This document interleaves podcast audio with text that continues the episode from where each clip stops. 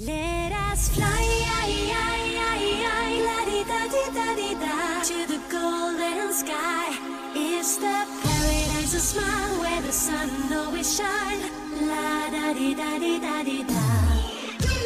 生活在广阔的天地之间啊，没完没了的爱与恨把内心填满，曲曲弯弯，左左右右，每天都在向前。回头看看大海长天，还是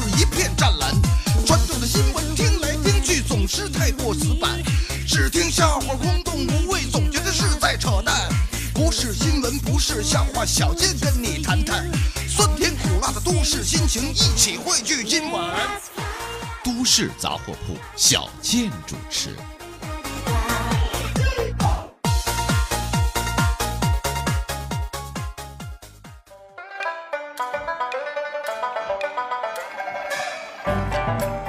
人傻嘴不甜，长得磕碜还没钱。大家好，我是小健。说开车的人和不开车的人思维有什么区别？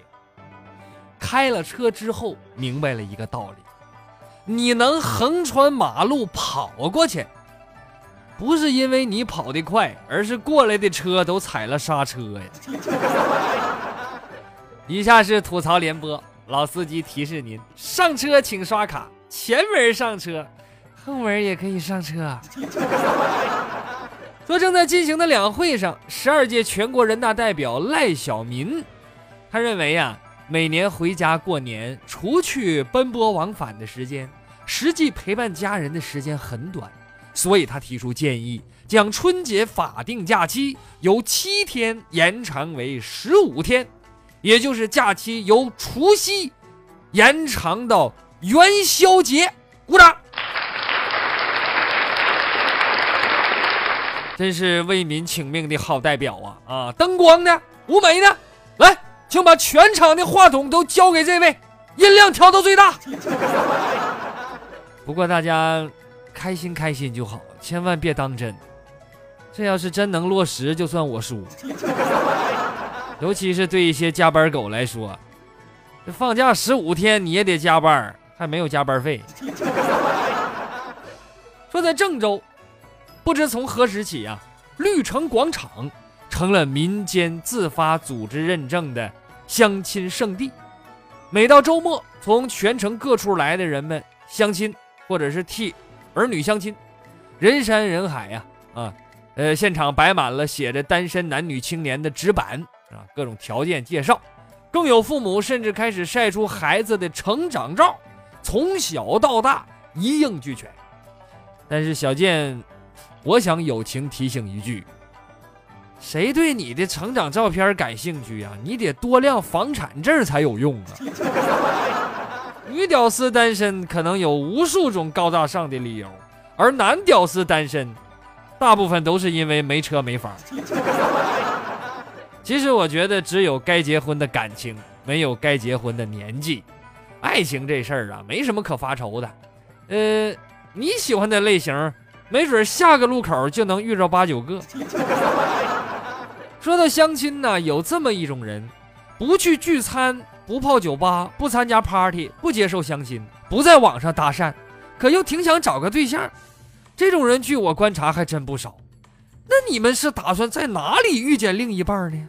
真等着哪天拎着橘子和人撞个满怀，低头捡的时候，两只手碰到一起，呲呲冒火星子，抬头一看，四目相对，一见钟情，一问竟然是大型跨国集团总裁少爷，帅到爆炸，未婚失恋。说结婚先有房，这个道理一再被证明。近日在南宁市中心，啊，一个男的疑似向一个一名女子求婚，结果遭到女子拒绝，这女的就大喊：“你们家连个厕所都没有，连个洗澡的地方都没有，你让我嫁给你，太可笑了。”其实我觉得这个女孩要求并不高，别的女人结婚要彩礼、要钻石、要豪车，她就要个厕所，这可以说是业界的一股清流，不与世俗合污了。对此，单身屌丝鲁大炮就表示了啊，说我每次路过这些健身房啊，我就感觉那些一天泡这里边俩小时的男人根本娶不着老婆，他们只能搞基。他们约过的女人，最后都要嫁给我们这些挤时间工作赚钱买房的男人。当然，小健，我必须得说一句啊，爱情是纯粹的，对吧？呃，不以任何物质基础为前提。一个女人爱你，哪怕没有房，她也会嫁给你，是吧？但就就是现在这样的女人，反正不太好找，就是。说这个，现在男女青年这个爱情问题、婚姻问题，不但呃家长跟着着急啊，就连老板都跟着着急。日前，长沙一家公司就发出一则催婚通知，说凡是四月之前啊，不是还有这么二十来天啊，四月之前脱单的员工有机会获得一万元现金，还有国内双人游，附赠两天假期。更让人无法淡定的是，对领证的奖励是公司提供汽车啊，而且还有出境游等等豪华的嫁妆。对此，单身屌丝鲁大炮又表示啊，说我真受不了这样的公司，居然还逼婚，还搞奖励，你们太不尊重我们这些单身狗了。我只想说，你公司还招不招人？还有就是去了之后，女朋友是不是你们管发？说完了关于爱情的话题，咱们再说几个关于教育的事儿。说近日网上就曝光，广州有一个私立学校的电子屏照片上就显示，啊，呃，说本校只招收父母是本科以上学历之家长，那就是你上我们学校来上学，你爸妈必须是本科以上学历。这个学校的官方微信也有这么一个要求。据了解，这个学校教学质量还不错。部分家长说呢，校方对此要求可能有他的道理。啊，这难道家长文化程度不高，子女子女也要失去受教育的机会吗？那么学校对此就解释了啊，说这样的要求啊，是为了让学生家长认同他们的教学理念。啊，也就是说，你受过高等教育。你才知道我们这些先进的教育理念，要不然你可能理解不了。而不管咋说，这个招生要求有点高，学生想上这个学校，你说家长不争气，这孩子得多伤心呢。回家就说了，你你看别人家爸妈，你再看看你，连个大学都考不上，丢尽了我的脸了。我每天辛辛苦苦学习，还不是为了这个家吗？你俩倒好，一点上进心都没有。我出门都抬不起头，我怎么就被你们两个废物生出来？当然这是反讽，大家别当真哈。这个要求我觉得，是吧？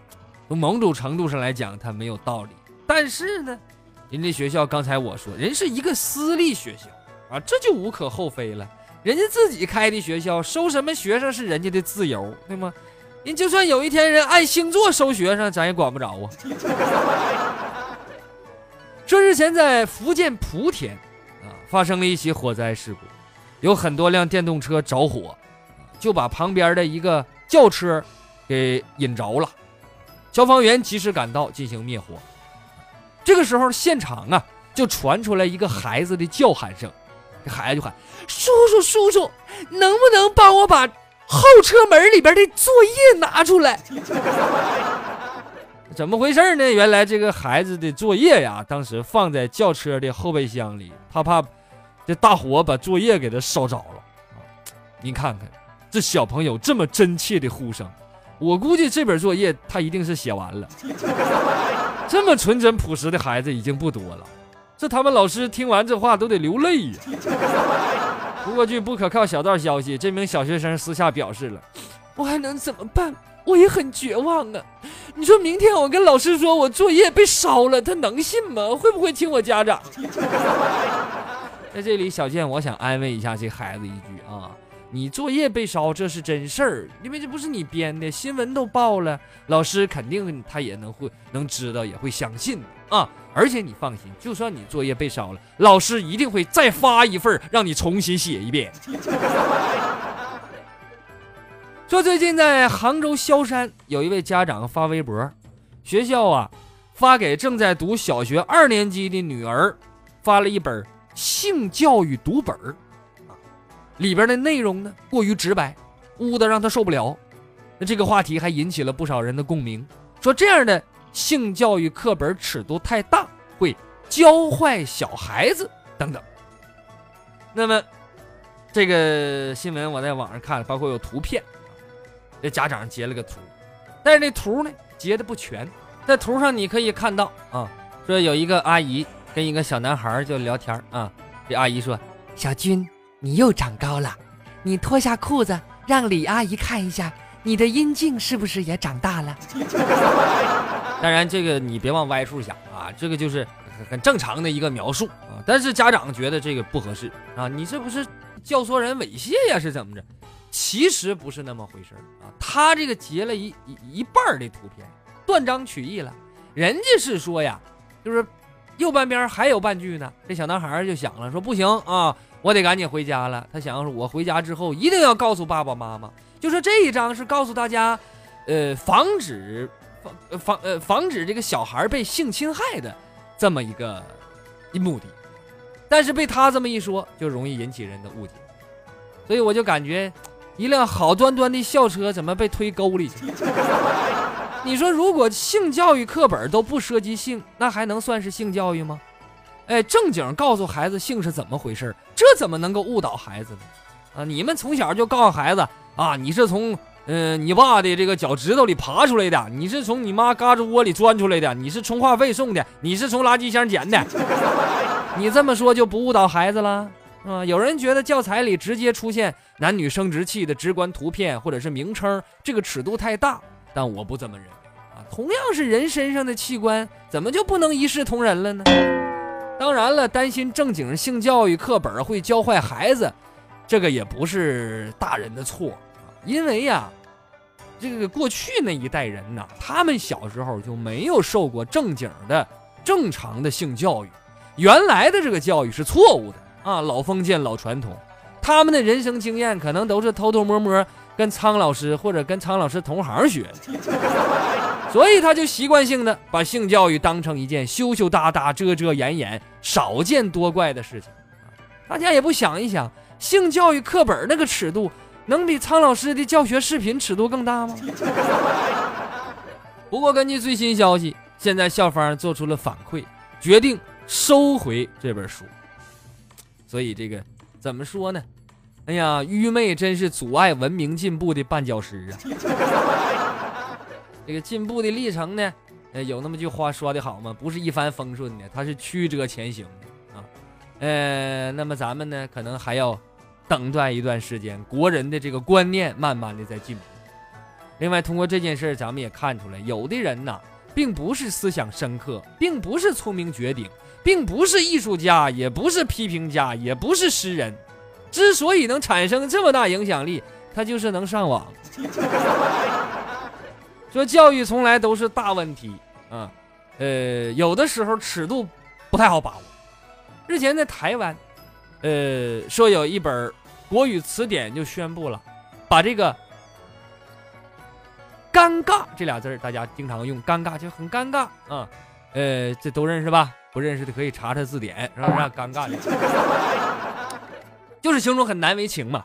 呃，说这俩字儿啊，这个国语词典里啊，把这俩字儿的读音做了修正，这这大家都知道念“尴尬”，但是呢，台湾很多年轻人可能汉语学的不太好。秀才识字儿念半边儿，把尴尬念成了奸界。你这俩字儿是吧？你怎么写？你跟脑里想一下。哎，它分别有一个奸字儿和有一个戒字儿，所以就念错了。念错的人还很多。当年著名的歌手吴克群，呃，把尴尬就唱歌的时候唱成奸界了啊。所以这回这么一改，说奸界也对。这回吴克群就不会被人嘲笑没文化。就说这本词典把“奸界”也列为正式读音了。那么看见“奸界”修成正果呀，其他一些词语，你比如说什么游说呀、阻击呀、迁毁呀、执拗啊、龟裂呀、千里昭昭、发人深省等等一大批词语，纷纷表示喜大普奔、翻身有望。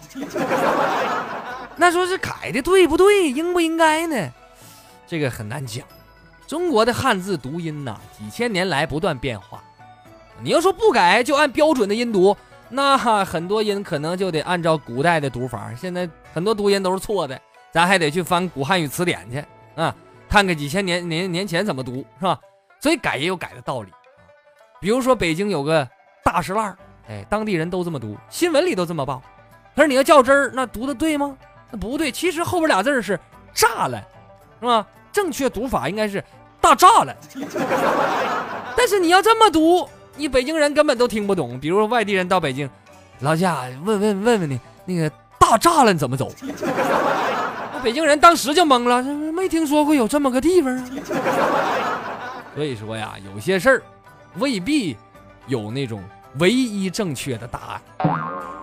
再来看下边的新闻，说日前在晋江金井某职校的一名学生。向警方报警说遇到这么一件事儿，他花了八百块钱在网上买了一个原价四千多的小米五手机，本以为捡了个大便宜，没想到快递一拆开发现，这是卖家竟然给他邮了一袋大米。你说这骗子太可恨了，明明是小米五袋，竟然换成了大米一袋儿。这品种和数量都对不上啊！好歹你也得寄五斤小米儿啊！你。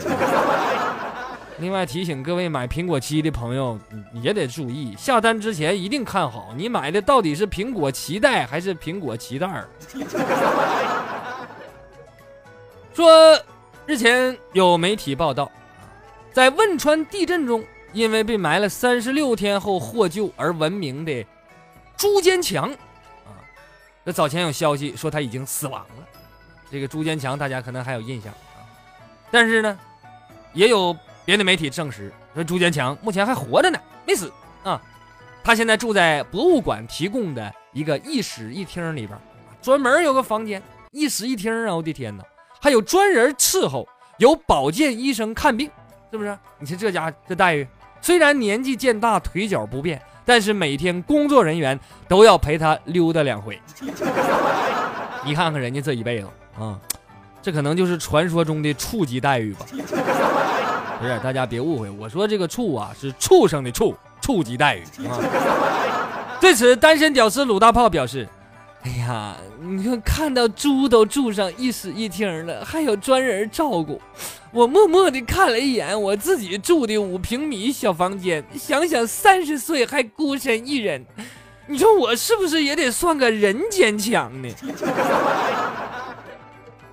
这之前有网友爆料，在扬州瘦西湖风景区有一个湖泊的旁边啊，那么日前又有一名男子。越过护栏到黑天鹅孵蛋的地方，啊，要偷黑天鹅的蛋，这天鹅就对天哀嚎啊，并且拿翅膀扑棱它，是吧？那你偷谁孩谁能乐意呀？据目击者说，这个男的跨过护栏，拿走四五个天鹅蛋，被黑天鹅啄，他呢就用脚踹黑天鹅的翅膀，很多游客劝阻，并且要报警，他都不理睬。后来有个大妈直接往他身上打，让他把蛋放下。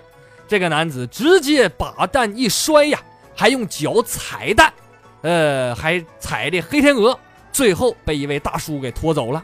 目前当事男子栾某某已经被警方抓获，呃，十五岁啊，你看看还未成年呢就干这事儿，这人真是太贱了，这是啊，这是真贱呐，我这是假贱，我我跟你说，如果他不是有神经病的话，我想号召大家。让大伙儿也踩踩你的蛋，看看你什么感受。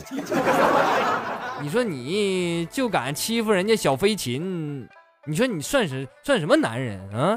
有本事你去上虎园踹老虎去。这最近的癞蛤蟆们呐，想天鹅肉也是想疯了啊！除了公然踩天鹅蛋，他们还真去杀天鹅吃啊！说在湖南湘阴县有一个野味餐馆儿被曝光用枪支非法射杀。洞庭湖的天鹅，并且出售牟利，价格高达一千元一只。我发现现在呀，人有些人这个兽性啊，狂野程度真是不比动物差多少。那动物要是乖起来，可能比人还聪明呢，是吧？有一句话讲得好，狗永远是狗，人有时候不一定是人。当然，我们也得看到啊，大多数的人和动物之间还是呃，满满的爱意啊。呃，那么在日本岛根县松江市啊，呃，有这么一个公园，里边有几只小企鹅。最近呢，这些企鹅之间产生了一些矛盾。那是是怎么回事呢？呃，这得从头说起啊。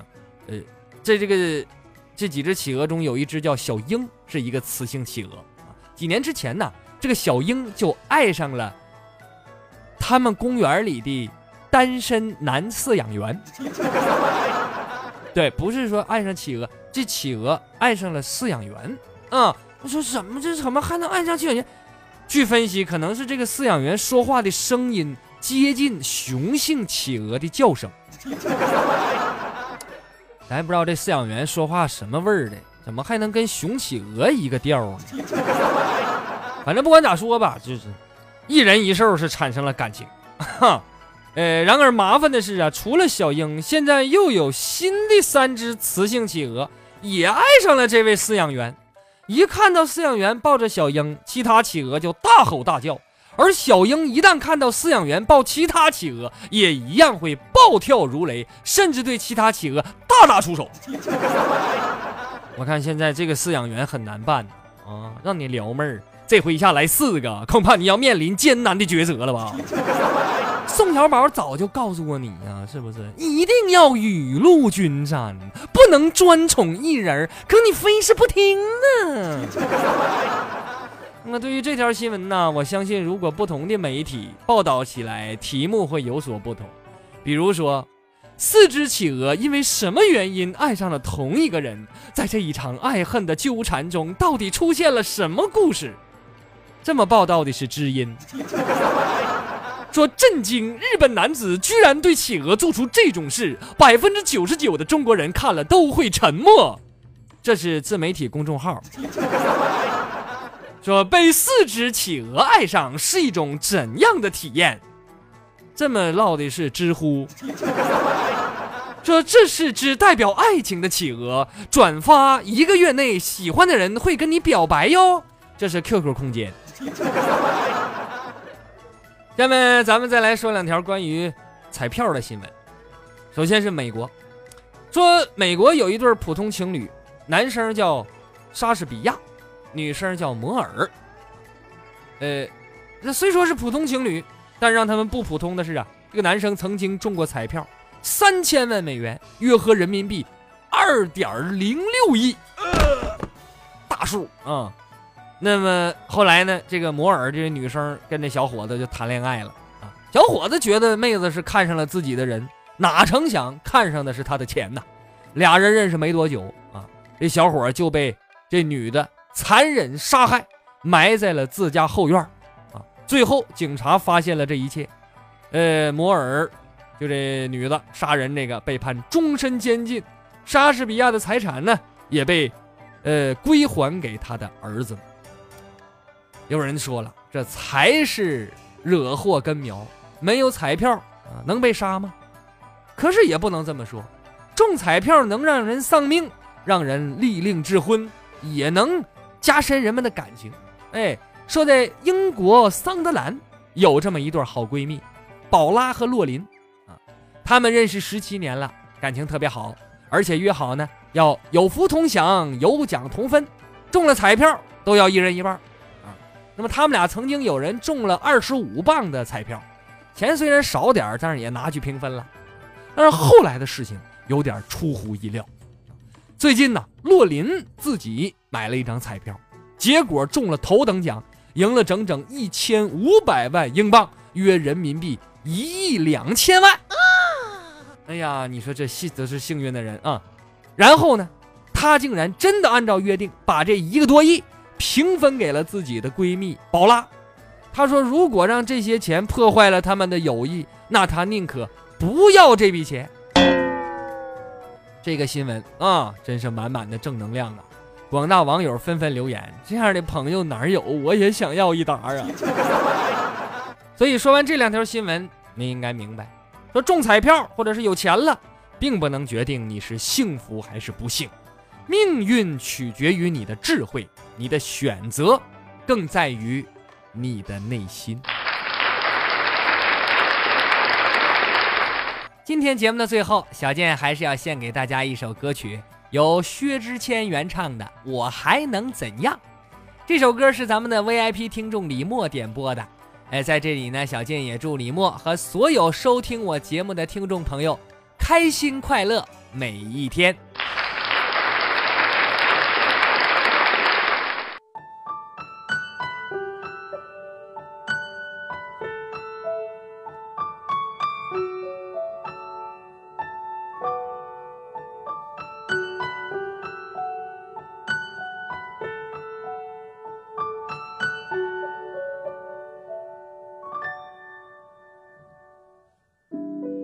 你停在了这条我们熟悉的街，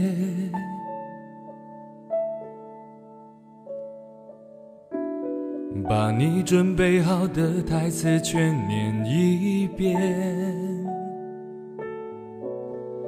我还在逞强，说着谎，也没能力遮挡你去的方向。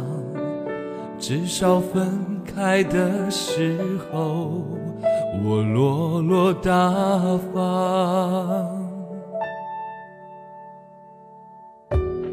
我后来都会选择绕过那条街，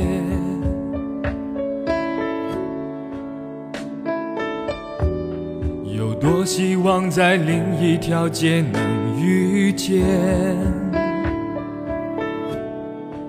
思念在逞强，不肯忘，怪我没能力跟随你去的方向。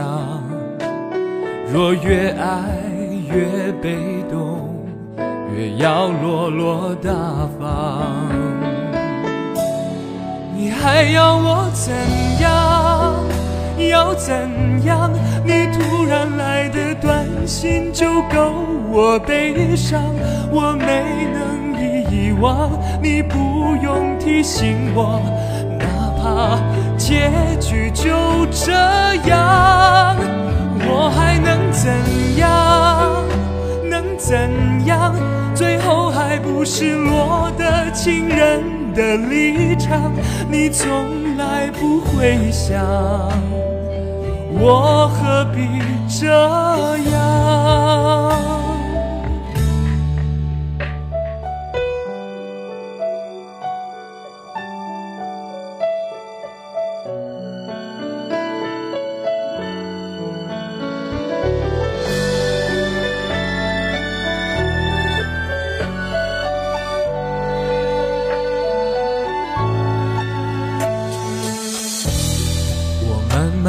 到自己的生活圈，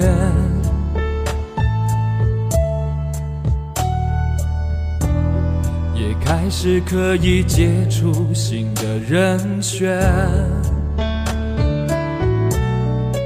爱你到最后不痛不痒，流言在计较谁爱过一场。我剩下一张后悔的模样。你还要我怎样？要怎样？你千万不要在我婚礼的现场。我听完你爱的歌，就上了车。爱过你很值得。我不要你，怎样，我陪你走的路你不能忘，因为那是我最快乐的时光。后来我的生活还算理想。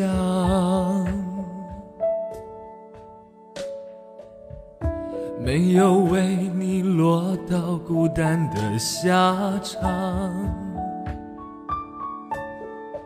有一天晚上，梦一场，你白发苍苍，说带我流浪，我还是没犹豫，就随你去天堂。